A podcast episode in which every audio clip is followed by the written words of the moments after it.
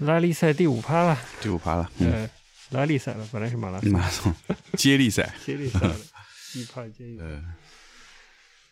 这期正常的话，应该是春节后，可能已经第二周了。嗯对的，第二周了。嗯嗯，所以正常的话，大家都已经进入这个《资本论》的工具人世界了。嗯， 呃就已经回到了工具人世界了。对啊，呃，都第二周了嘛。嗯，这上一期，哎，上一期，回顾与展望哎，呀，回顾一 下啊，这回顾的可可可远了呃呢。呃，真的真的，你这个回顾这么多年没回顾了，你要真好好回顾，能再回顾几期？对对对，有因为一直不回顾呢，有很多细节其实一下想不到，所以我觉得昨天那期聊的还挺好的，嗯，就是还是需要定期有一个回顾。倒是有一个点啊、嗯大家都回归正常生生活了，是吧？嗯嗯，再聊一些所谓严肃的生活话题。嗯，嗯，生活话题，嗯不工作也是生活呀对，你进进入你这个工作工具人状态也是生活嘛。嗯怎么说呢？今天不是跟我们的艺术家朋友聊了聊天嘛，他们嗯最近也有些情况嘛，嗯，家里嗯跟老人啦、跟生病这些事儿有关是系的。我该怎么说呢？我得确实倒也想到了一点马克思所谓马克思哦的事儿。嗯，嗯，这怎么关联上呢？那你说这个医疗系统不是社会提供的服务嗯啊嗯吗？那是是社会的一环节完吗全是？嗯对吧？嗯嗯，就是其实大转弯之后啊，这个整个防疫政策的大转弯之后，我确实整个人是呃雾里看花，一直在、啊，自以为没阳过吧，啊，反正没有什么明显症状，呃整个过程中到是到现在。嗯但我总觉得我的状态实在是没事，也不能说没有代表性，但也不能有多大的代表性。就是嗯到底我们在这个转弯之后，大家都处在一个什么生活状态下，嗯，我是不知道的。嗯我也没有一个可信的信息源来了解这些事情。嗯呃，如果要是所谓，呃，这社会性的、公共性的话题，这是我们三年了，这是我们对生活最重要的一个话题了。对的，大转弯之前我就不说了，大转弯之后，我觉得我就更不知道在发生什么了。嗯嗯，对，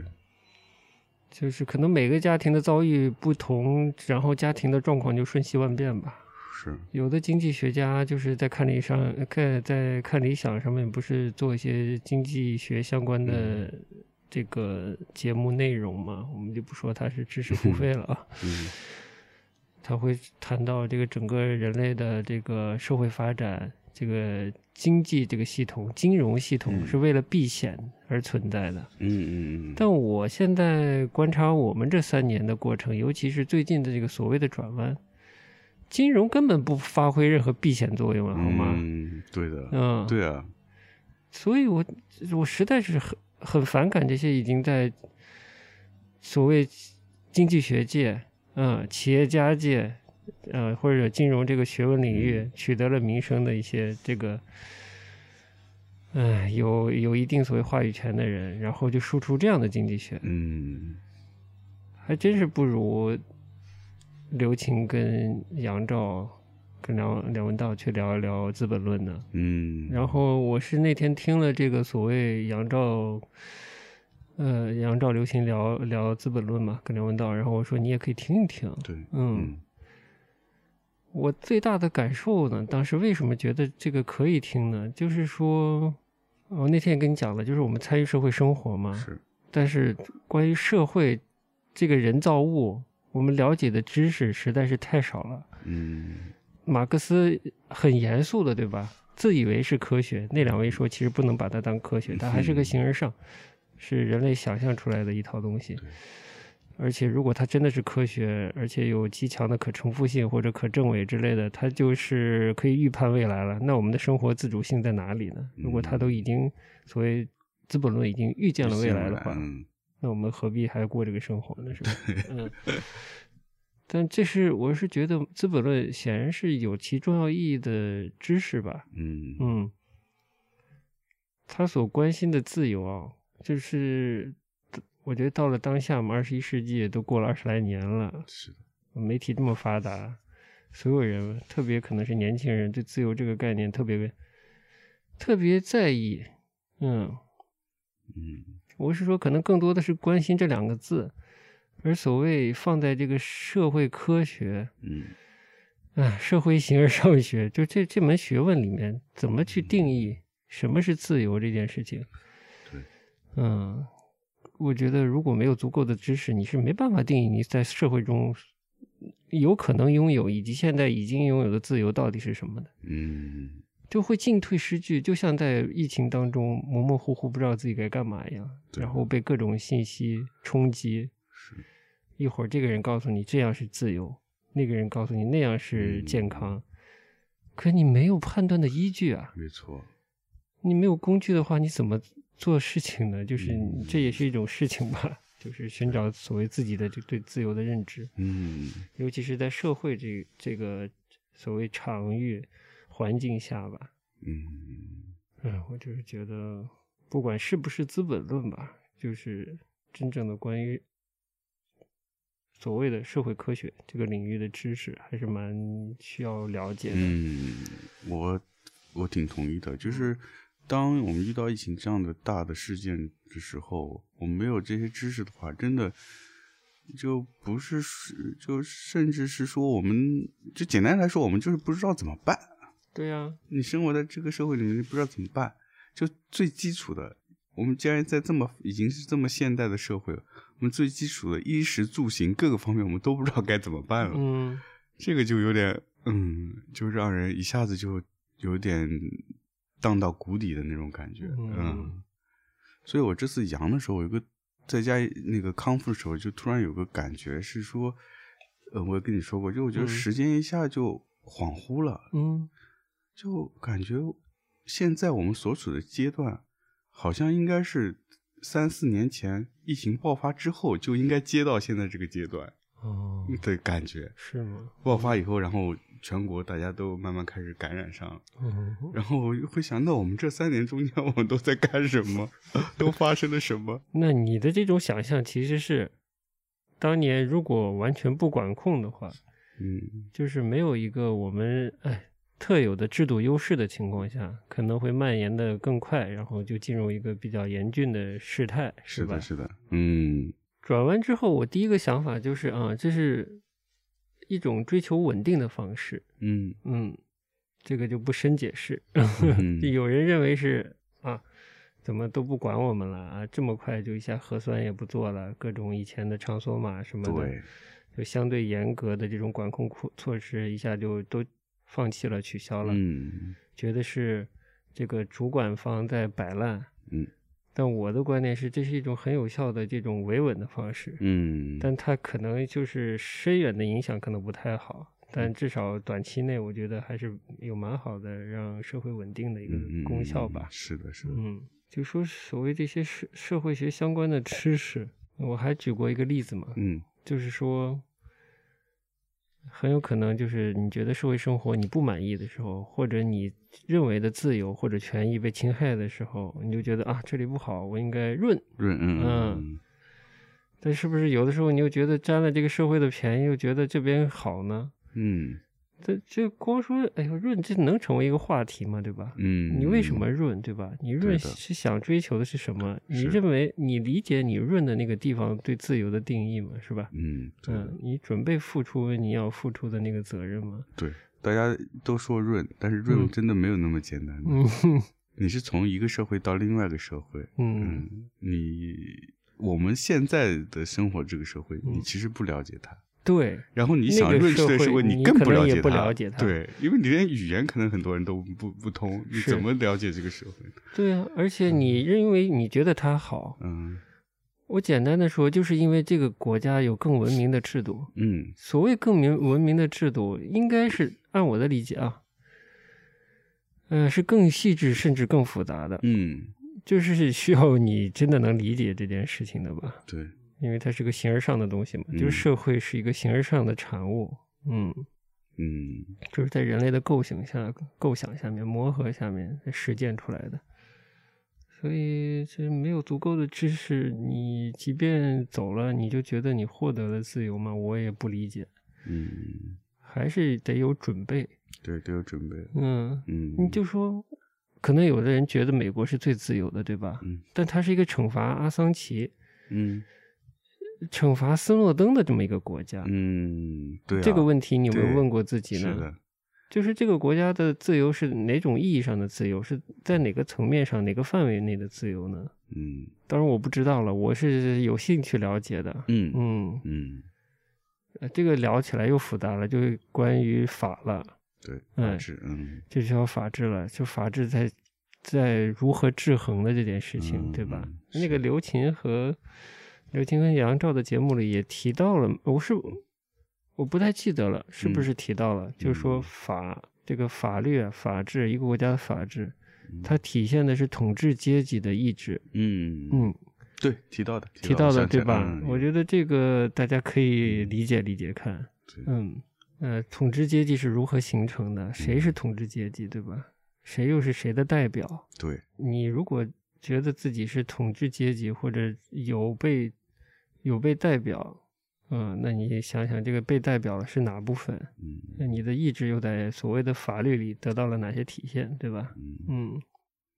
对，所以其实真的要润的话，有很多功课要准备的，嗯，嗯反正我觉得盲目的离开和盲目的留下都就是你的追求要有相应的呃知识来支撑，嗯，你才了解你在做什么。嗯而不能太简单。举个不恰当例子，觉得自己居住的地方冷，我就搬到嗯海南去。嗯，那到了夏天又觉得这地方热了，哎， 是，嗯，嗯就是我也听一些所谓的这种呃实不是实证啊，就是那个那个节目的主理人说自己是一个政治抑郁性的节目， 那嗯其实一个海外的记者嘛，嗯他也会采访采访一些年轻人。嗯但我觉得很多年轻人在描述自己对社会的认知的时候，更多的是出于一种对现象的直观的反应，嗯觉得啊，这个群体我是女性啊，这个群体的权权益好像因为一个事件显得它不行了。嗯，嗯那如果很表面化的了解了一个社会事件的话，就做出一个判断啊，我觉得这个过于简化了。嗯嗯，对，它类似于是说啊，有人在吃鸡，我是属鸡的，我要走。比这个，我觉得这个逻辑的强的程度，实在比这我这个愚蠢的例子高的也不是太多。嗯而且你为什么判断你的第一选择是啊我要走呢？嗯，嗯，对，而不是说哎这种情况下我能做什么？嗯，嗯，你可以变成鸭 嘛，对，牛逼！哎呀，这是我最近听过的最文雅的黄腔了。 哎呦， 对，我不知道，你讲的真是啊，就是大家好像现在第遇到这种事、各种事情以后的第一个反应就是我走，嗯，嗯，但其实我觉得走是也是有条件和付出的，啊，这个是必然的，对吧？嗯，就是你要能支付得了这个事情，我嗯觉得就是简单的避险的这个很表面的观察到社会现象以后，有一种避险的心态呢，嗯啊，我可以理解，但我觉得你对所有的问题可能要多了解一些，嗯就是社会有它有可能有它变化非常慢的一面，可能有它相对动态的一面，嗯就是你怎么看待这个事情，现象背后所谓的本质是什么？嗯嗯。是有些事情体现出了权力的傲慢吗？还是怎样，对吧？嗯，嗯，这个真的是需要你说的要需要一些社社会科学知识了，嗯否则真的没有办法去判断，甚至在做选择啊这样的，在这种情况下，嗯，嗯而且人的社会价值肯定也不只是一个所谓避险之后的安全感就能提供的，嗯所以你认为在什么条件下你更能实现你这个啊这一一次生命的这个所谓是价值对，呢？这个说的特别哎好，你我也觉需得要不思是考对你要思考，不是说你遇到这个一些特殊情况的，嗯，当下的反应，或者是嗯对你未来两三年的影响，嗯而是是你一辈子的影响。嗯你做出任何一个决定，都会对你未来生活有很重要的影响的。是的嗯，嗯就我觉得没有人是一个人的，嗯你无论怎样，你都会跟别人有关系，产生一些关联，嗯对吧？所以你的改变，你生活的改变，都会影响到各种各样的周围的人。是我觉得大家可以学习学一些，就是一旦社会知识啊，就是嗯年轻，尤其年轻一代是最有希望的一代。就是如果你们嗯了解越来越多的社会知识，嗯以积极甚至消极的方式嗯来改变这个社会哎，它都是会改变的。嗯，就我说的简单一点，人口结构就一定会嗯，迫使这个社会做出一定的改变。对，嗯，没错，那么你们在了解了一些知识之后，判断自己的位置、自己的价值、自己的角色，嗯、做出一些改变的话，那这个是这里就会变化呀，嗯，对？吧？对，嗯，你就是你认为不好的现象，应该就会有变化。嗯嗯，积极的改变也是改变，消极的改变也是嗯改变嘛，对吧？对的，嗯，印度的是这个有种圣贤色彩的甘地，对吧？啊嗯，，对，非暴力不合作嘛，对吧？哎，是是是，我觉得就是，其实我的观点倒不是说想想这种说教，说让谁去学习什么，但我的意思是，知识是非常非常有有价值、有意义的东西。你参与社会生活，你对社会，你参与的这个社会，想做出判断，就不说你想改变它了，你想做出判断，想认知自己在社会中的位置，你绝对是需要知识的。嗯我那天就跟你说，我们这一些人啊， 我们这些人，我觉得我们这一代也绝对是，嗯就是社会科学知识、社会学的知识、形而上的这些知识摄入的太少，嗯实用的知识，那些所谓学好数理化，走遍天下都不怕嗯 啊，，对，素学好素描色彩，哎有活呀干 是吧？啊，对这种思维，这就是一种工具人的思维，嗯这对你很好的实现你所谓的人生价值，甚至是更抽象的这个马克思主张的这种自由，嗯不要当工具人，以自我为目的的一种生活。嗯嗯，他的那个《资本论》的副标题是关于政治经济学哦，嗯，这个政治经济学意义上的自由，你怎么去实践呢？你没有知识，你怎么去实践呢？嗯，你不能靠着我劳动，我劳动，我劳动，我自由吧？嗯我劳动，我自由，当然不是这样，对吧？嗯这是我不敢说我们是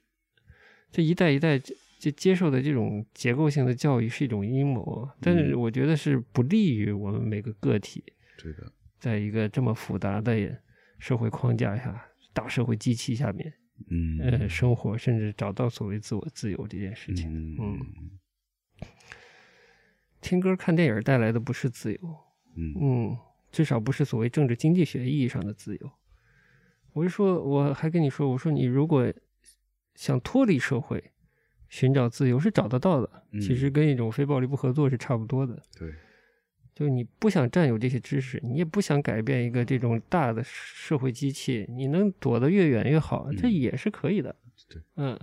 对，其实国外还不少呢，是吧？嗯嗯就是我记得哪儿呃，加拿大也有，我以前在德国待过时候也有嗯有这样的呃小的社群，就是到最后就是像你说的，就是远远离社会，啊嗯就是自给自足，嗯，然后就是到已经退化退退回到这个物物交换的时代，哦， 就是几一帮人住在一个很偏远的地区，嗯然后，嗯、大家就是各自可完全靠自给自足养活自己，嗯，嗯。就挺神奇的那挺好啊，我们有没有机会做个 agency 啊？ agency。不，我们不想参与社会 生活的朋友们呃移，民过去，然后、哎，对的， 哎，这挺好。 带你自由，带你 哎，飞。邓丽飞，哎呀，这个好哎，这好，这好， 嗯，好，这生意可以做。哎呀，好，哎那，咱先去考日察本了买买座岛。啊，靠你了， 多小的岛，大小不重要，嗯呃大小自由不最重重 要要。是吧嗯，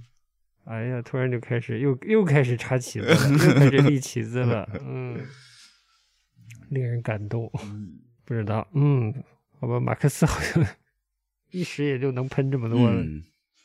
哎，那那你马马克思的这些著作，你你也没有很多看过是吧？我确实没有，嗯哦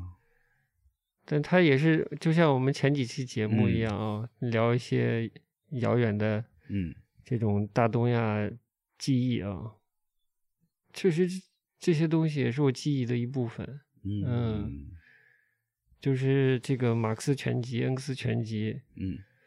呃，邓全集、毛全集，嗯，呃，周全集、毛全集有没有邓全集不记得了，就嗯码在我这个我姥爷的这个书架里面。对对，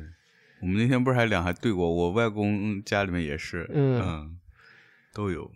我总觉得它的象征意义好大呀，哎，嗯，嗯象征意义、符号，嗯，嗯好，对。对嘛，就我觉得也有点像当时的那个小红书嘛，然后就哦对，人人都有嘛。那可不嘛，对，我是一份组织的一份子，我觉得有这个 pass，对吧？哎，嗯那有身份感，这个对身份认同，我们聊身份认同吧。嗯呃，其实我们之前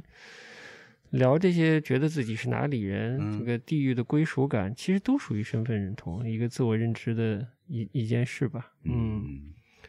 那政治经济学上的身份认同是吧？嗯其实这小红书啊什么的，嗯啊，我当然不是现在的 A P P 啦，嗯嗯，而是当年的红宝书。 嗯哦，我我我简单的翻过那个什么，嗯是《共产党宣言》啊。嗯，还是什么共没有共产主义什么什么的吧？是有个共共产党宣言吗？之类的？共共产党宣言，我们这这一个时年代的应该都看过，我我都哦看你过一点。你看过的？我也看是我也看过一翻点嗯，我忘了是不是当时是政治课还是什么课啊？哦就是有类似就课外阅读还是啥的？我不知道是翻的谁的小册子，我好像是还是什么情况，我记不清。我也有，翻过，我也有印象。嗯嗯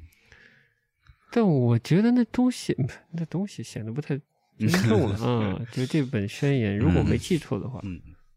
对，我就觉得那天你让你推荐我听这个他们这个节目嘛，啊就是刘晴、杨照和文道的这个节目嘛。嗯然后我觉得它里面也讲的是文道当时来到大陆以后，他觉得大陆人都对于这个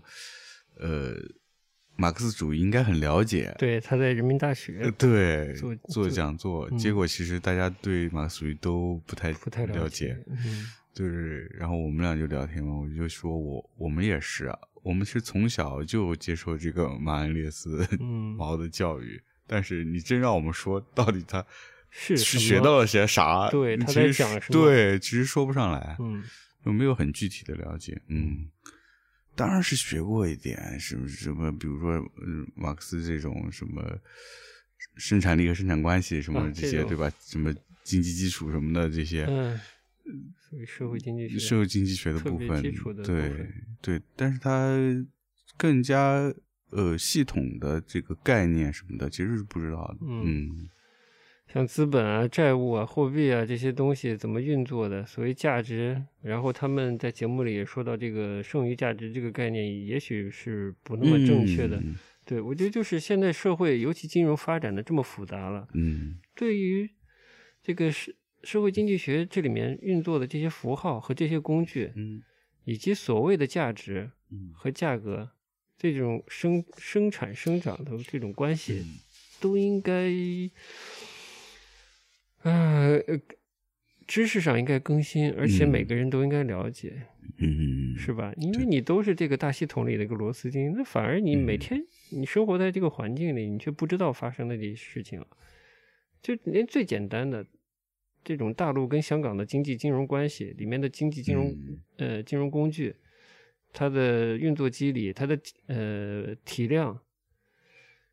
受益者，嗯，它的作用，嗯谁知道啊？啊嗯就对是有多少人知道？即便就是呃参与炒作其中的一些这种金融产品的人，哎，你对这个产品背后的机制有多了解呢？对他可能只熟悉那些具体操作层面的事情。对的，嗯，嗯，所以我也是知识还挺重要的。嗯嗯嗯，而当时呢，呃看过一点这个《共产党宣言》，嗯，我不知道你的有没有印象，印象是怎样的？我当时看完就觉得情绪大于内容对，，对，我同意。嗯，就我觉得很振奋人心的那种感觉，很激进的感觉。嗯是一种文学作品。对我来说，嗯我那年纪已经觉得这东西好像不太科学吧？这什么？嗯嗯嗯就可以引领这个社会生活了嘛？哎就是就指导未来人的一种所谓更理想的生活了嘛。嗯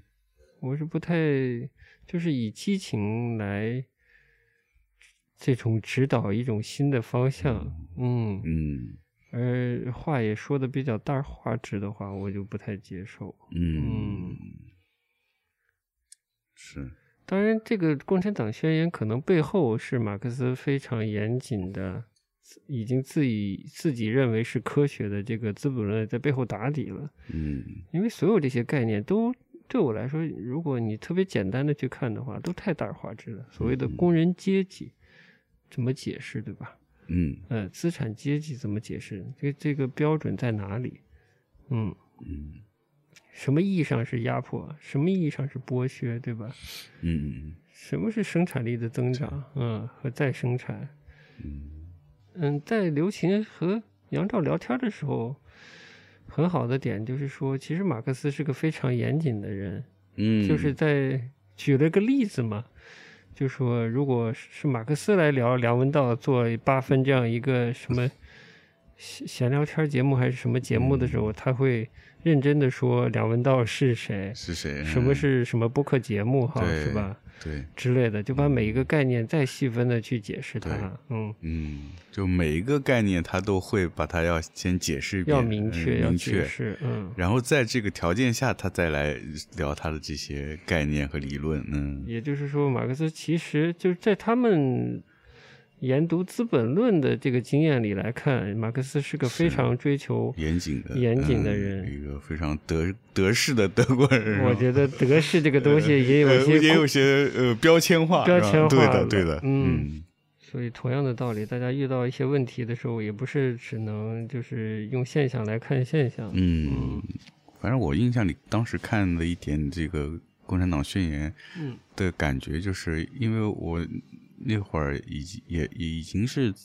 呃学学艺术了嘛，学画了嘛，就是画画那时候也感兴趣，偶尔会看点这种艺术史相关的书嘛，嗯哼，嗯，也就会也会看到一些关于艺术类的这种流派的宣言。啊啊，然后我就觉得，有些呃挺相似的地方，嗯，这是一种激情澎湃的这种嗯语言，想想要就是嗯彰显出一种自己的先进性和独特性，嗯嗯，是这个感觉，嗯嗯。至于科不科学，我其实那会儿没还没有想到这个问题。嗯呃，哎，我怎么突然想往知网拐了？知网啊，嗯哦，知网不是前一阵被处罚了吗？是吗？我不嗯知道，嗯，好像是罚了上千万吧，嗯就是因为他我我没有细看这个处罚的理由，嗯好像是不正当竞争还是跟什么垄断相关的这种呃处罚的理由吧。哦但我是我有没有说过？我觉得知网就很糟糕，嗯，曾经说过，是吧？嗯，应该我们在哪期聊天中你也提过。嗯，哦，是因为反依据反垄断法，市场监管总局对知网涉嫌垄断立案调查，说他一四年来就滥用支配地位垄断，嗯通过连续大幅提高服务价格、拆分数据库、变相涨价的方式，实施了不公平的高价销售及数据库服务的行为。通过签订独家合约协议方式，限定学术期刊出版单位、高校不得向第三方任何第三方授权使用学术期刊、博士、博硕士论文等文呃学术文献数据，并采取多种奖惩措施保障独家合作的呃嗯实施，嗯然后就处罚他。嗯嗯，就是去年年底，二零二二年的十二月二十六号哦，，那就是最近了。对，哦，除以它二零二一年中国境内销售额十七点五二亿，这个网没啥啊，嗯这个呃知网这一年卖别人论文卖了十七点五二亿我操！元的百分之五的罚款，罚他八千七百多万，太便宜他们太了。便宜了。嗯所以大家听听，知识是不是力量？嗯，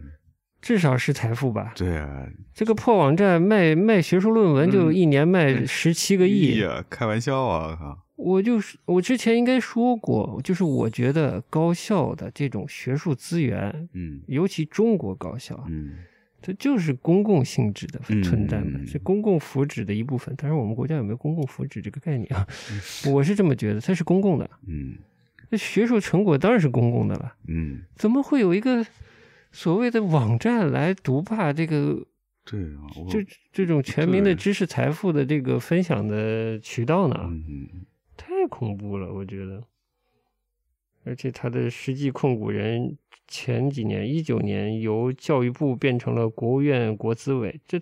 国字头的企业卖论文一年挣十几个亿，嗯，大家觉得奇不奇怪呢？？我真是现在才知道他是国字头的国字啊，头的，嗯，唉，所以你说说，我只能就是老生常谈，细细的说，大家多学习，多学习，哎少看公众号，嗯， 除了一画一画的公众号、嗯都不要看， 我瞎说的，对，呃，还是有有在传播知识的公众号，嗯嗯你想做一个自由的人、独立的人，你首先要自由其思想是吧？独立其人格，这哪些哪里来呢？这些工具就是知识，嗯，所以没有你怎么怎么怎么自由呢？卖的这么贵，是，所以我也反对，我某种意义上是反对一些高校的这种学者、教师在所谓的知识平台上搞这些付费的东西，嗯尤其是在他本行业就是政治内做的这种研究成果。嗯嗯，我觉得就是也也可以做，但尽量在自己能承受的范围内将价格降下来吧。我只能这么说。嗯。嗯，对，你如果是业余你的研究，我觉得你想定啥价格你就自己定，只要有人愿意支付。嗯但是如果已经是你在公立机构已经为你的研究拿过薪水了，你再出来嗯卖你的研究成果，这个我觉得是非常可耻的。嗯，嗯， 不要，脸呸。嗯嗯，对，嗯我印象里，国外的这些研究，呃，成果都是公开的吧？我不知道。嗯，嗯，对，应该我是我记得是有很多这种嗯网站啊，这些包括大学的一些自己的那些呃网站或者它的这种图书馆资源，它都是对公众开放的。啊，我理解你意思。嗯对，嗯就是你他们那些论文啊什么的都是可以查询到的。嗯。嗯应该现在这个海外大学的对于论文这方面开放性越来越强了吧？也嗯再加上海外的顶级学术期刊上的论文，想看应该还是比较容易的。嗯对啊，我们是社社会主义的祖国呀，嗯，想看点我们社会主义高校的这些研究成果，这么难吗？ 嗯嗯，竟然在这方面出现了垄断，这个真是有点震惊。嗯嗯我觉得我们是社，我这节目能存在不了，还是这一 期，我觉得社会主义祖国就不应该存在字典里就没有垄断这两个字，对吧？嗯，对， 对，垄断就应该是资本主义 的，嗯嗯呃，好吧，有有社会主义特色的这个资本主嗯义，不是有社会主义特色的垄断啊，哎哎 哎哎哎哎这更可怕、 啊。嗯好的，就是年后的第二周的节目，应该是，嗯嗯， 对，刚过完年，嗯我一下就进入到资本主 义和社会主义的问题了。哎呃呦，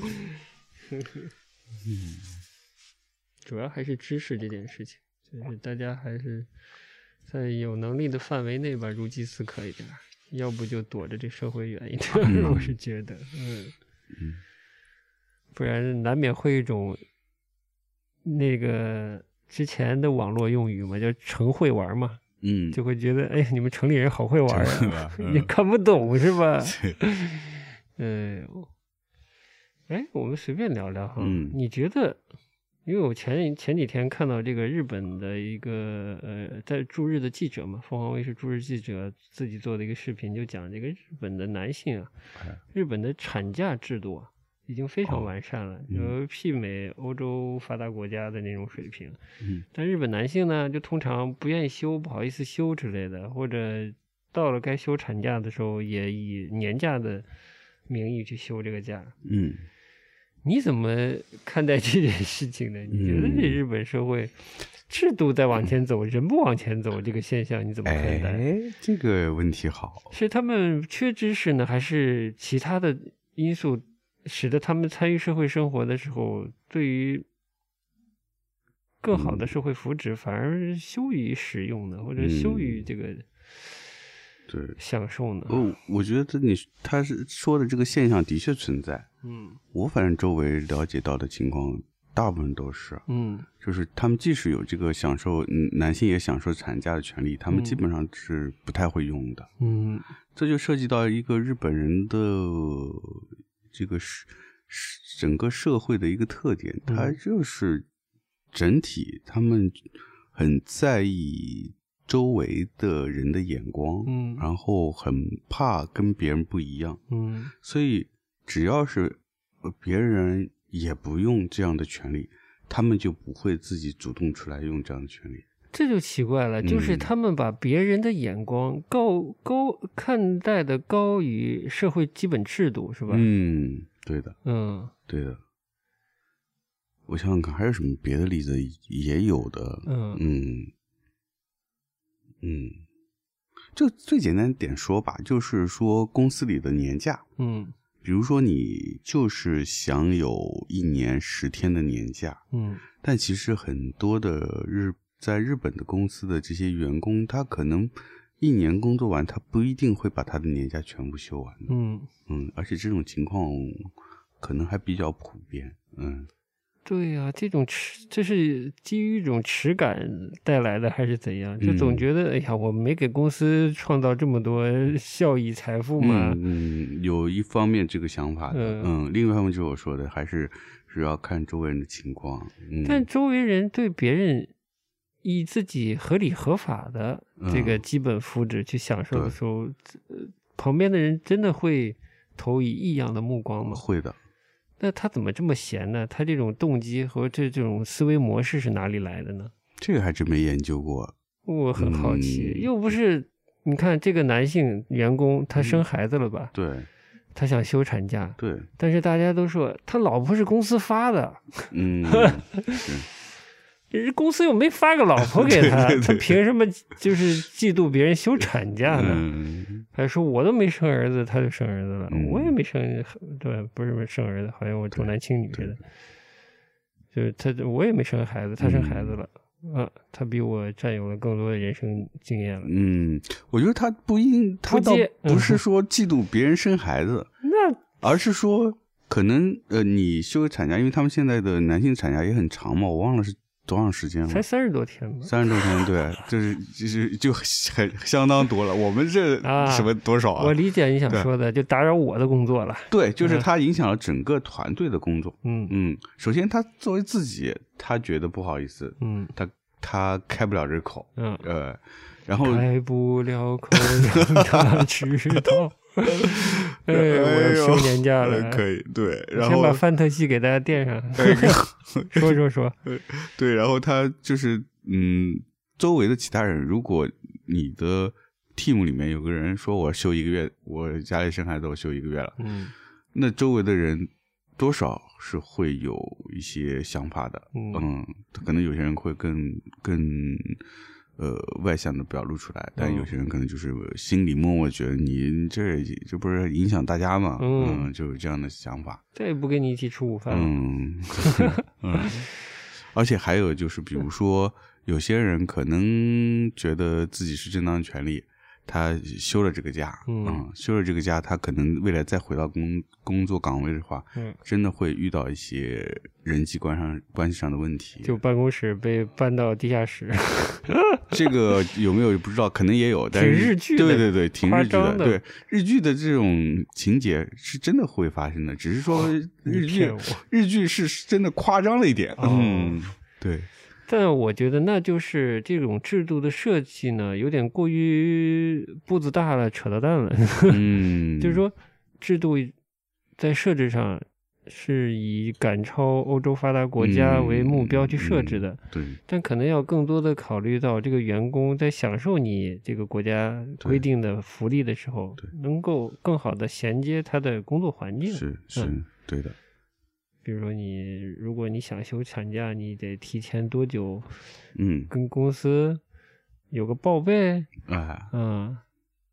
然后公司在整个自己运作的时候，也要做出预案，就是对的说员工对有这个如果有产假的情况下怎么样，对吧？怎么？样有替换方案？对，对甚至说你在企业文化里就要开始设置这部分，是让所有人都接受你对的的对的团队成员、你的同事未来有可能休产假，嗯你们在刚如何在他的产假来临之前，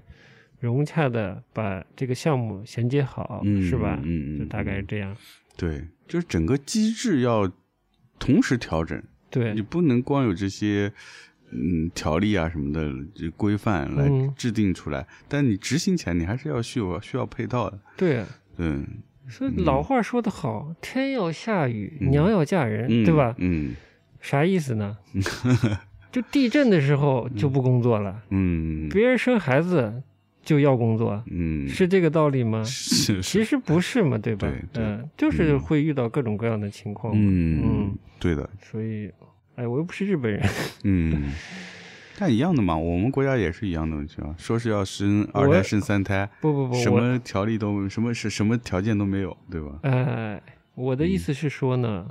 我们这个过年期间的这套节目啊，嗯嗯这套节目说的好像有多大规划似的，其实一直在闲聊，就说呃它马拉松全集，马拉松拳击大背景是个东亚背景，我觉得呃这个调子哦定在对这里。嗯那么我就是我当然了，没有这个权利了，只是希望啊，这个呃东亚的邻居嗯日本能在社会发展上能做一个更好的、更健全的、嗯更进步的榜样出来。嗯我是希望做一个抄作业的人，啊，是是，成天喊着让人家抄我们的防疫作业。哎，对对啊，对啊好，这个意也思很吗好笑啊。嗯嗯，对，大概只能这样解释我的嗯心理了吧。嗯理解，嗯，对，而且不能闭目塞听嘛，可能很多人也还不知道日本的这个男性产假已经到了这种程度。嗯嗯，虽然他们可能还有一个适应期。嗯。嗯，但所有事情都要给一些时间吧。对，真的是需要时间。包括日本的女性的工作的权益，也是也是慢慢才在提升的。嗯嗯，你先，你刚才你说到这个男性的这个呃产假的权益，对那原来女性产假的权益也日本也不是很好嘛，也是哎慢慢在提高的。那嗯我们要说历史的话，那真有的聊了。嗯 可能虽然我储备不够啊，那绝对都是一个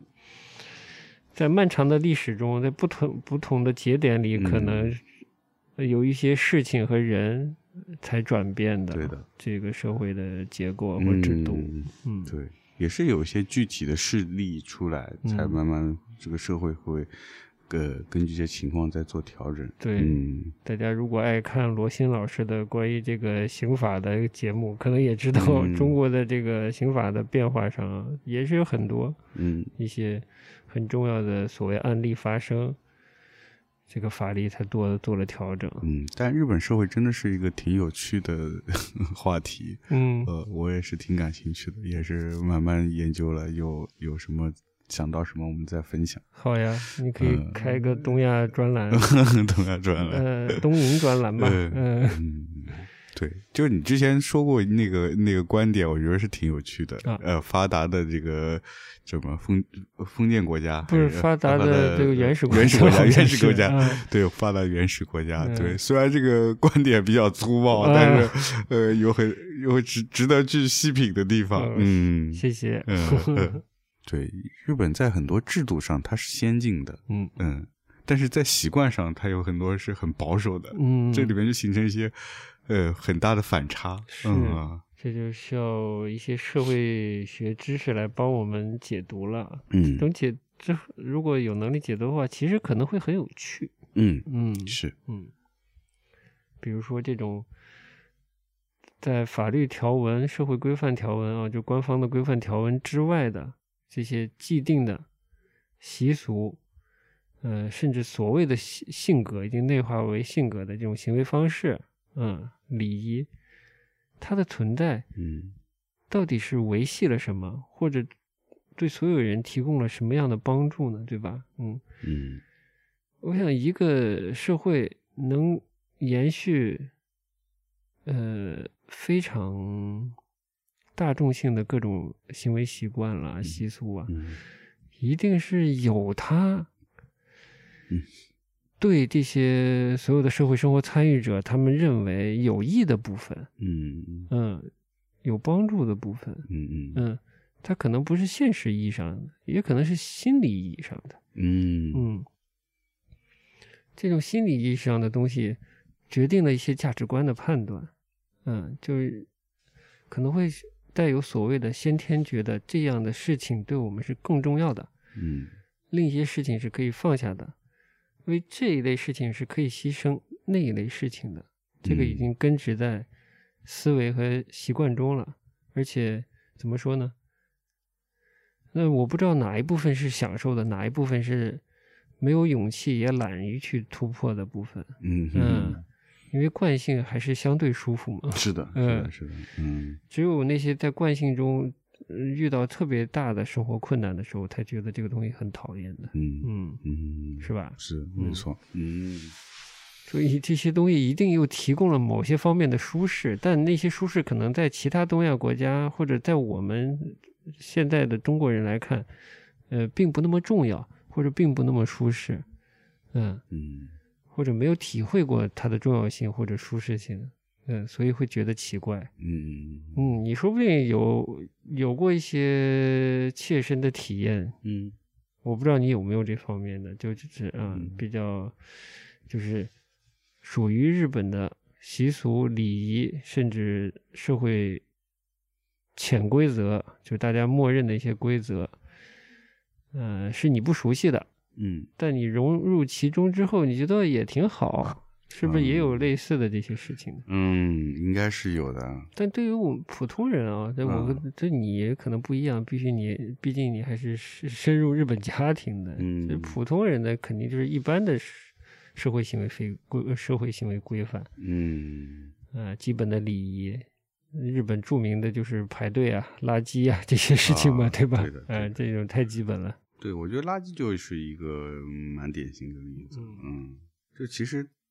很多人也觉得很麻烦。嗯嗯，就日本的垃圾分类真的非常的严苛。嗯嗯，而且有些地方真的很不方便。嗯，嗯就是很多的垃圾它一个是分类很细嘛，嗯呃，细到说你的一个呃饮料瓶，你得把盖子和包装纸和瓶子分开拆开。嗯拆开装、拆嗯开分，这只是一个小例子的，太多了。因为我们它的垃圾种类就是每个城市还不一样。嗯，你如果换个地方工作，你那个垃圾分类又不一样，你又要得按一个学新习的学习这个新的方方式。嗯然后另外不同垃圾是就收取垃圾的时间也不一样嗯哼啊，比如说纸张类的，它可能一周只有一天，嗯哼一个时段，你嗯这个小区，如果你赶不上，你这一周就不要扔不扔了了了啊、嗯所以这也会这也会造成很多日日本人会有这种叫呃垃圾的屋垃圾屋嘛，就是家里面堆的全是 懒得垃扔的垃圾，因为懒得扔嘛，或者嗯有时候真的。呃，忙到没时间出去扔，哦然后就渐渐就养成这个习惯了，嗯就是我不干扔脆了不扔了，我就嗯放家里，我就嗯堆着。嗯，嗯，就是很可怕。有一些那个真的家里面就只有已经是垃圾了，就只有睡觉那块儿是是 空地，其他地面已经看不见啊了。我这种理解情况，嗯，嗯，垃圾宅，呃，对，垃圾宅，嗯对的。所以就是说，嗯，即使很多人是也觉得这个是有点过了，不嗯对生活来说其实不方便，嗯反而不方便了。嗯但是呢，因为大家都遵照这个规则来做，嗯那你就只能跟着做。嗯而且往往就是这种情况，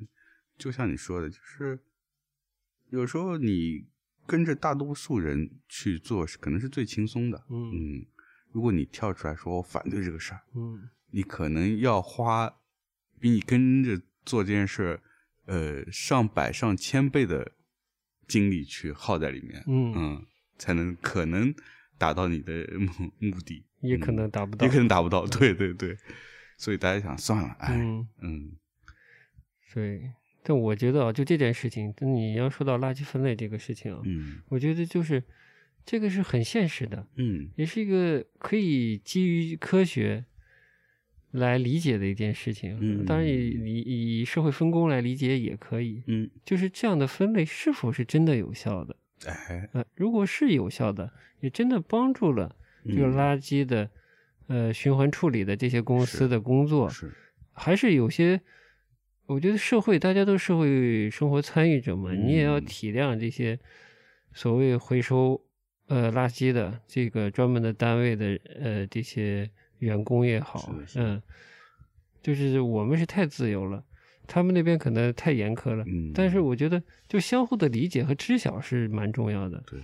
就是你呃就是作为一个最基本也不是社会生活了，就作为一个扔垃圾的人，是不是应该还是了解一下垃圾扔到哪里去了？嗯，怎么处理的？怎么被处理的？嗯谁去？处理的？处理的人要做什么样的工作？如果你做了什么，会帮助别人的生活减轻多少？嗯对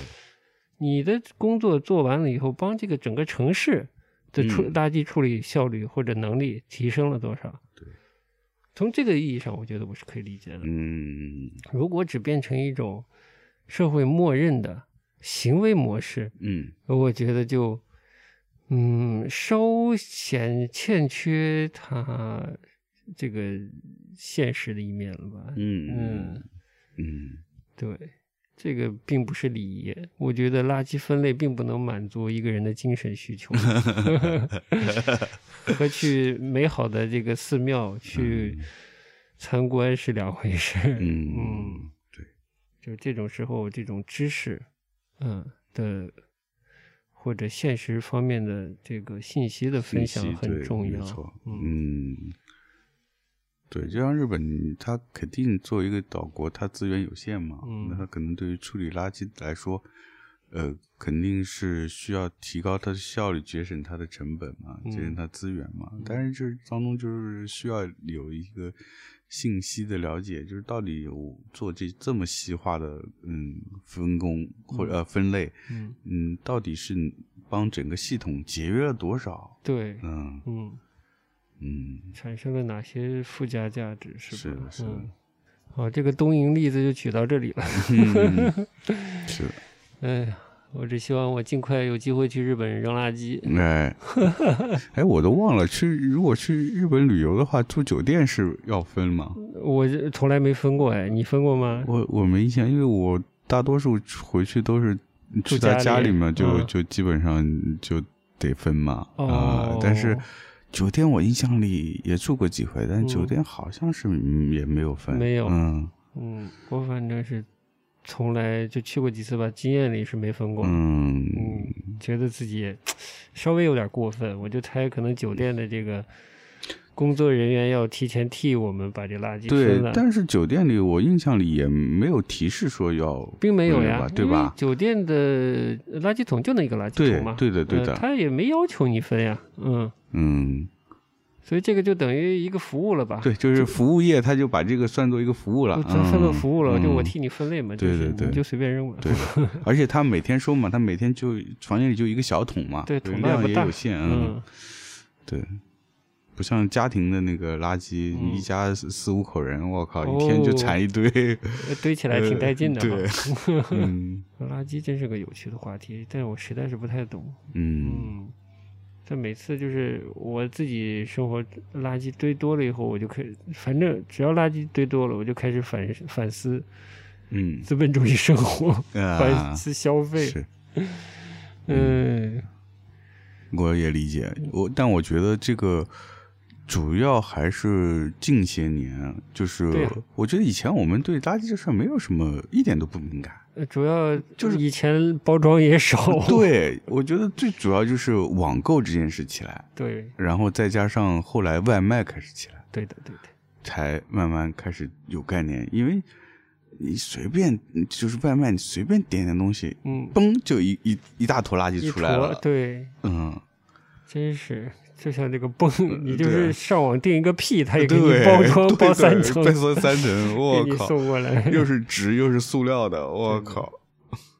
哎，就你稍微近些年对环境问题有些了解的人，你就会心里觉得有点咯噔一下。嗯、是是是，不是那么舒服。对，所以 对，就是你说的资本主义社会啊，哎嗯，消所费以社会，对啊，就是我就这种时候，我就只能发情感上的一些嗯毫无用处的嗯情绪，嗯嗯我根本没有这个足够的信息和知识来指导我嗯这个社社会现状下吧，嗯生活的让我自己稍微良心更安一点儿，嗯嗯少给现在和未来添加更多的麻烦吧。嗯嗯，但我是很做作的人，我操！我举个例子，哎话题要转了。嗯，怎么做哦做？我就前一段时间，嗯嗯就是在你阳的时候，嗯我在家里点过一次那种生鲜活虾，哦，嗯，它就是那种连带水充气的那种包装啊送的。嗯我不知道你你你有没有买过这种生鲜？嗯嗯，我想应该买过。嗯，嗯，但你拿到这种活的活物生鲜的时候，你你是作何感想？没有感想。嗯好像没什么特别的感想吧？那我就跟你说我的呃感想你说好嘞。嗯我的感想就是，我怎么能令其痛苦最小的杀死他们？ 哦 嗯，啊，哦，你说那种呃，我知道你说是那种生鲜，就是送过来是活的，是吧？哎啊活的哦活的那我好像还真没怎么买过，哦就是我买的那种冷冻的。嗯对我也是很少买，嗯，这这么多年第一次。哦，嗯嗯，然后我就做了一件事，怎么上网查嗯虾类如何 如何去处理？处理，呃，呃痛苦最小，呃，还真让我能查到吗？到 我靠，了。厉害！ 为什么呢？呃因为呃，好像是英国还是哪个国家啊，嗯就是在这种鲜活的生鲜的这种嗯呃处置上有新的这种指导甚至规定了。是吗？嗯、包括虾类是怎么处理哦痛苦最小，嗯嗯哦，我就，看了一下。嗯嗯但我想说的是另一件事，嗯就是搜虾的这种处置嗯方法，啊痛苦最小这这这么个关键词的时候呢，我就发现了某小破站上面的那种，呃呃，好像是宣扬知识，呃，好像是讨论社会价值观的那类节目啊，嗯嗯，它也有一期节目，嗯，它标题呢是在讽刺这种西方国家，哦嗯搞这种，呃，好像在维护这种生鲜的这嗯种临终的感受的这些规定，嗯看得我就是极不舒适，嗯就在说别人就其他国家这种规定多么做作，多么假惺惺，嗯然后还有哪些国家还在捕捞这种，呃，海洋生物啊，如何如何，嗯然后我们国家有一个案例，如何如何是救一个救一群搁浅的是海豚还是鲸，嗯嗯，嗯然后那种节目还打着一种建立社会共识、凝聚什么是啊嗯啊，就这种旗号哇，我然靠后那种观赏量是是数以万计还数以十万计以上的这这么多种啊，啊我心说都什么人？嗯，看这种满足自己以国别为是这种刷存在感、刷虚荣心的这种，嗯嗯，来找到自己一点虚妄的嗯优越感的这种节目呢，然后打着旗号还是什么社会共识，嗯你，共什么识啊？你去过哪儿啊？ 是嗯，对的，我就说这这种节目几十万播放量，嗯知网一年几十亿的嗯销售额，对太分裂了。对， 嗯我就跟你说，这种信息看多了，真的人要觉觉得要绝望嗯 的，我们的社会怎么了？呃，对，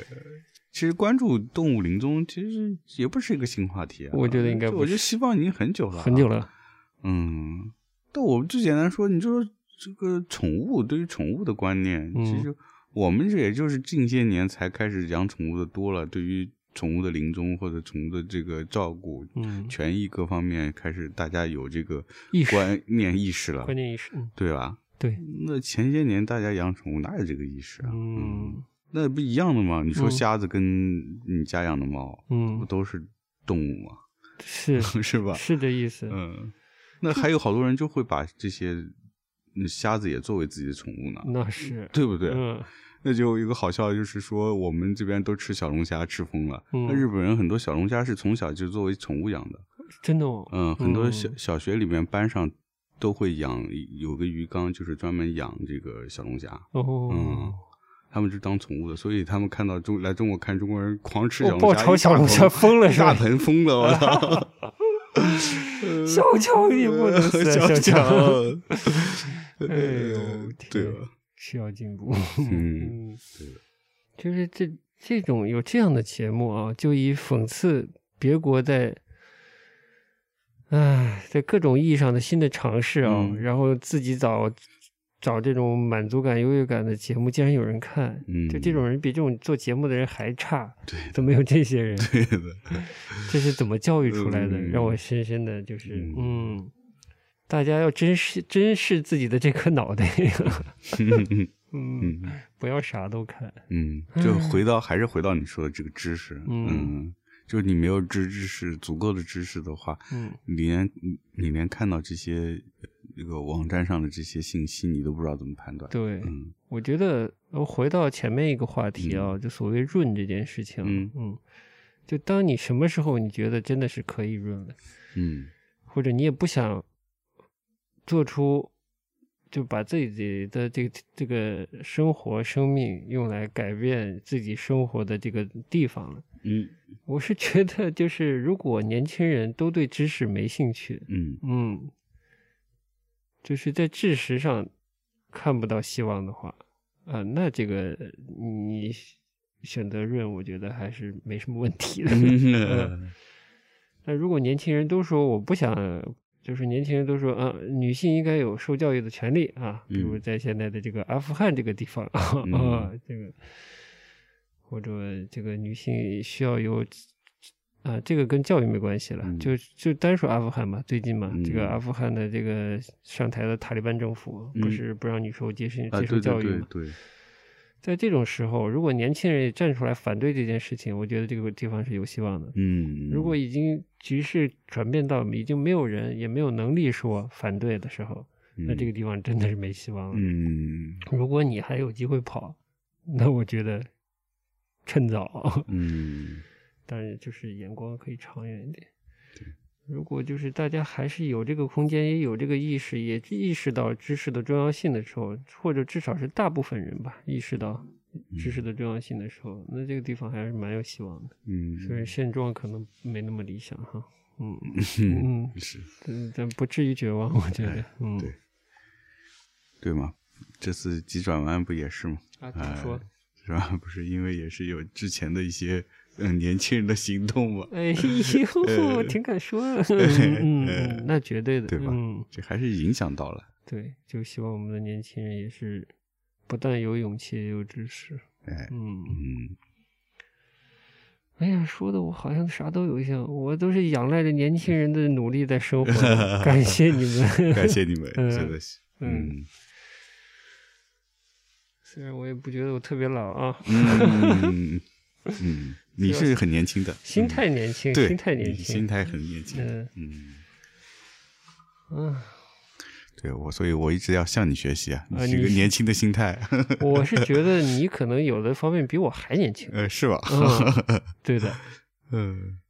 就是甚至有童真的气息 真的吗对 的，乐乐呵呵的哎时候呦，，嗯，呃就烦恼比较少，嗯嗯，就是希望你未来就是能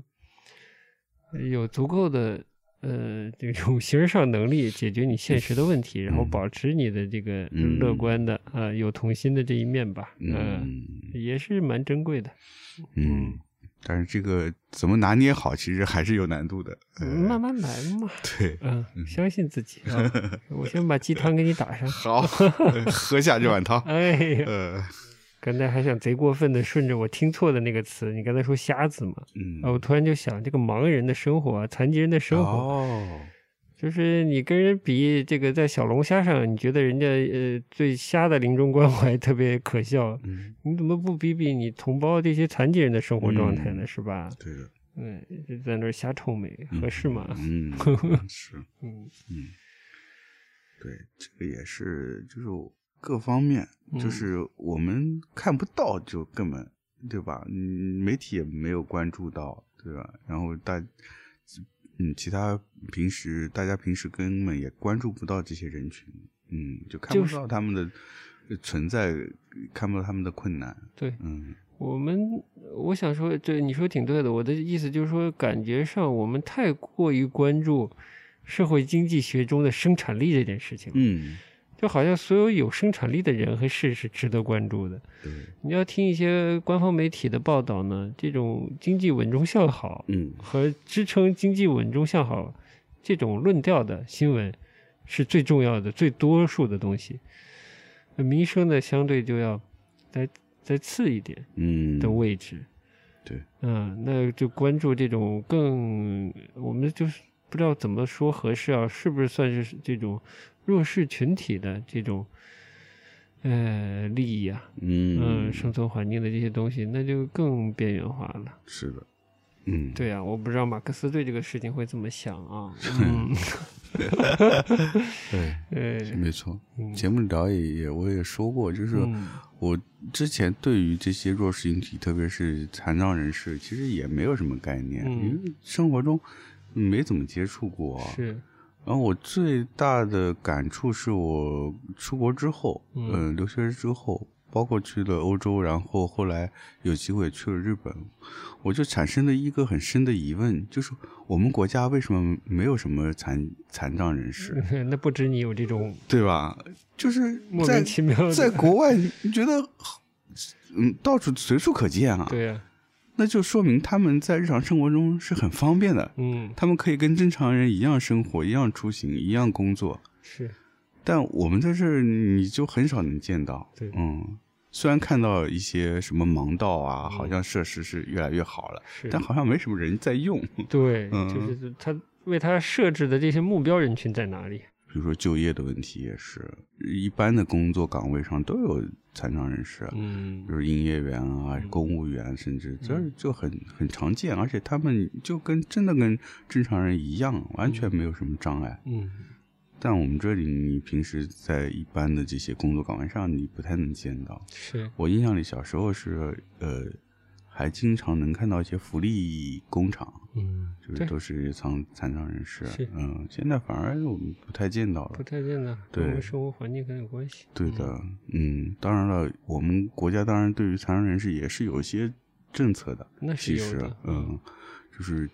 嗯，企业的话，你雇佣残障人士的话，会有一些相应的呃优惠政策。啊，这个你是注册公司的时候了解到的吗？嗯，对的，对，一个是做工，包括以前在别的那个私人的公司的时候，嗯会收到一些政府的一些通知，哦呃，就会告诉你说，哎，你这个公司如果嗯。那个它是有应该是有标准的，我具体嗯记不得，就是你你这公司有多少人数的残障人士能享受到多少的优惠政策，哦可能涉及到纳税啊各方面。嗯，嗯，企业优惠，嗯，对对的，哎，那有没有说这种就是智识上的障碍啊，就简称智障的这种人 士，你们雇佣的话，会不会？应该应该是有具体标准。我说的是嗯像我这样智障， 智识有障碍，哦，想一些问题，发现自己没有能力，呃 嗯呃，那这个我就不知道了，啊或者看那种嘲笑外国。嗯 呃，对动物临终关怀的这种视频制作者和观赏者，我觉得他们事实上是嗯是有比障我碍高的不了 太多啊，是不是有障碍？是不是应该也关怀关怀他们？ 嗯哦，我今天骂人的力气用完了。说完了是吧？ 嗯，我哎，我问你一个问题，你嗯为什么就是，呃，你会不会因为这样的啊，就是去到了一些其他的环境，嗯，不管是旅游还是生活啊，你会觉得这样的环境更好？嗯，就明明有些东西其实你也用不上，比如就对对于残疾人的设施或者关照或者嗯福利，嗯啊，就是好像社会更公平，但你也用不上，嗯，就是这个所谓的社会公平不一定照顾到你，可能有的照顾到你了，有的没有照顾到你。但你为什么更喜欢这件事呢？嗯呃，就是首先你会不会喜欢这件事儿，或者希望你的生活环境都是不管走到哪里都是，呃，是类似的，或者倾向于这个方向在努力的社会。嗯，我觉得肯定是喜欢这事儿，嗯因为是说，嗯，就是生活在这个社会上的人都多多少少有各自面对的问题，你可能没有这个呃残障的问题，但是你可能有别的问题。嗯如果他在这个社会显示出来，他在各个方面都很关照不同的人的权益的话，那么你我觉得你就可以信任这个社会。嗯，你就说明在你遇到任何困难时候，这个社会有这样的机制能够帮助你去越过这个困难，嗯让你更好的生活在这片土地上。嗯我觉得是， 嗯好的，差不多，我觉得嗯这个简直是我们节目对大东亚的希望。哎，是是 是，呃嗯，对。哦，我们当然希望我们自己生活的这片土地能够越来越好嘛，是哎是是是，对，所以我们偶尔节目里会有一些可能比较呃激烈的偏偏见嘛，偏见，呃、哎偏见，，但是呢，就是也是出于这个好意嘛，嗯哎，所以这个各平台也不要 截我们的节目 了。那希望他们理解。对我觉得有一些还是理解的，是颇的有些平台也是年轻人在操持的嘛。哦， 这是根据不同的要求，在嗯对他们的内容做出嗯判断吧。嗯，对，反正我们也寄希望于年轻人了，是啊，未来是你们的。那必须的。嗯、呃我们这节前备播马拉松也就到今天就结束了嗯，。就结束了，嗯嗯，就要跑向终点了。呃，跑向终点 了。我们现实的此时此刻是一点点的，你继续嗯做你的项目，我准备回家，对，然后各自迎来春节，嗯，然后过两个礼拜迎来这个《资本论》的生活，啊 对吧？ 是，但大家听到的时候，大家已经迎来了《资本论》中的生活了。嗯，嗯，好，希望大家幸福。好的，嗯，然嗯后可能回来我们再聊之前的一些艺术相关的话题。哎，之前的一个大坑，我不知道有没有人感兴趣啊？就是嗯艺术家为谁而工为谁而而工作这个话题，嗯，对，还是我觉得还是有一定意义的吧。这这个东西，如果有艺术家听或者想做艺术家的人听的话，嗯，嗯，甚至是说想购买艺术品的人都哎可以听听，是的哦看看艺术展的人，嗯，我我觉得之前聊过一点嘛，关于之前的那个话题嘛，对就对是是配不配看艺术的对嗯的，就是其实已经涉及了一些这方面的问题。是的这不光是对于你刚才提到这些人群，包括嗯、展览现在这么热，那对于你选择看什么展览也是有帮助的，嗯，对吧？是的，嗯，好的，好，的，那我们差不多啦差不多了，啊，那就来一首那种开不了口 吗？开不了 口，来一首经典的 这个 啊，嗯，呃呃，优美的歌曲吧，大好家的就就听就行了。好的，那我们就在音乐中结束节目啦。哎，嗯，大家新年快乐啦！新年快乐了啊！这次这应该是真的是拜晚年了。拜晚年了，兔年快乐，对的，下次节目见，哎拜拜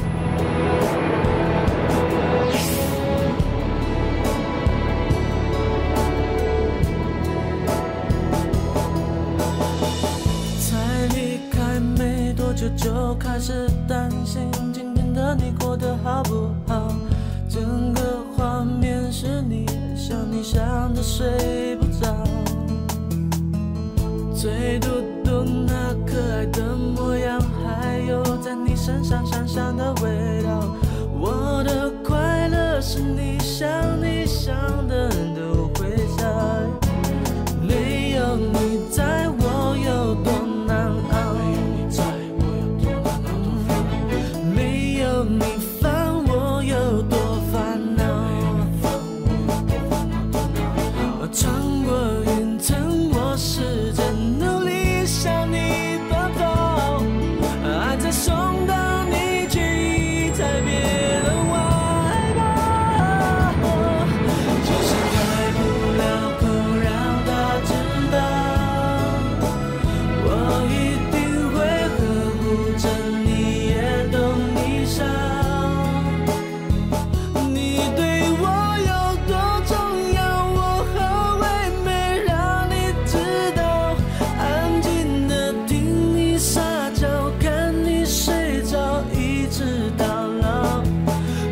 是开不了口让他知道，就是那么简单，几句我办不到，整个心悬在半空。嗯对的，嗯，就是有些反差。是的。哦，嗯我想到就是那个那个张律那个福冈里面，嗯他有一有一段就是他们去到福冈了，嗯那个姑娘和那两个大叔走在一起的时候聊了什么？聊到那个姑娘回来说，就是你们现在活得太紧张了。嗯我觉得我们现在国内的生活的状态就是大家活得太紧张了。嗯你看台湾人的那种生活状态，就是，呃，他就是有一有一些轻松感在里面，啊嗯就让人觉得很舒服。嗯对，工具化太严重了。嗯，嗯对他可能真的就是开一个小店，嗯然后收入也没有那么高，嗯但他活得挺自在的。嗯嗯，包括陈伟忠做这个做这些事情，嗯我虽然之前不太了解他，但是我稍微看了一下他的一些简简历吧，嗯我觉得他就是做很多事情，包括他聊这个电台的这个状态，嗯他活得很挺自如的。嗯，嗯但是呢，嗯哦，但是嗯王伟忠他金牌制作人，他也嗯，不，反正也不是一般人。对的对的，看得出来。嗯嗯嗯，当然蔡康永也不是一般人了，嗯就是你就就是你的生活态度和你对生活的认知嗯会改变你的生活的状态的。嗯嗯那我想就是突然想起来，咱这就聊起来了，嗯随便聊两句，呃可能未来还还还有机会聊。就张嗯律，张律的有一个访谈里，你到时候有空了，你可以把他访谈看看，嗯他的聊天挺有意思的。就是有一个访谈，最后说你在韩国也生活，嗯是不是对比中国的生活经验是？还是说到他可能在日本也有生活经验吧？嗯他的意思就是，你觉得，嗯、就是不同地区国家的生活有没有区别？嗯他好像那个意思就是说，最后进入日常生活的时候，呃哪里都一样。嗯嗯嗯嗯，我理解。嗯对，嗯嗯，呃，这我觉得是哪里都一样的这个意义，我是理解的。嗯就是你只要把自己跟现实生活拉开距离之后，嗯你对于自己的生命的那些事儿，嗯，对？吧？那就真的是到哪儿都得处理。嗯，就跟三顿饭是一一样的。 对对对嗯对对对对嗯对，嗯，就呃遇到另一些情况的时候，哎，嗯，要跟另一些结构体系嗯制度打交道的时候，呃，你可能会发现又不一样。嗯，我嗯觉得我只能这么理解。嗯嗯，是，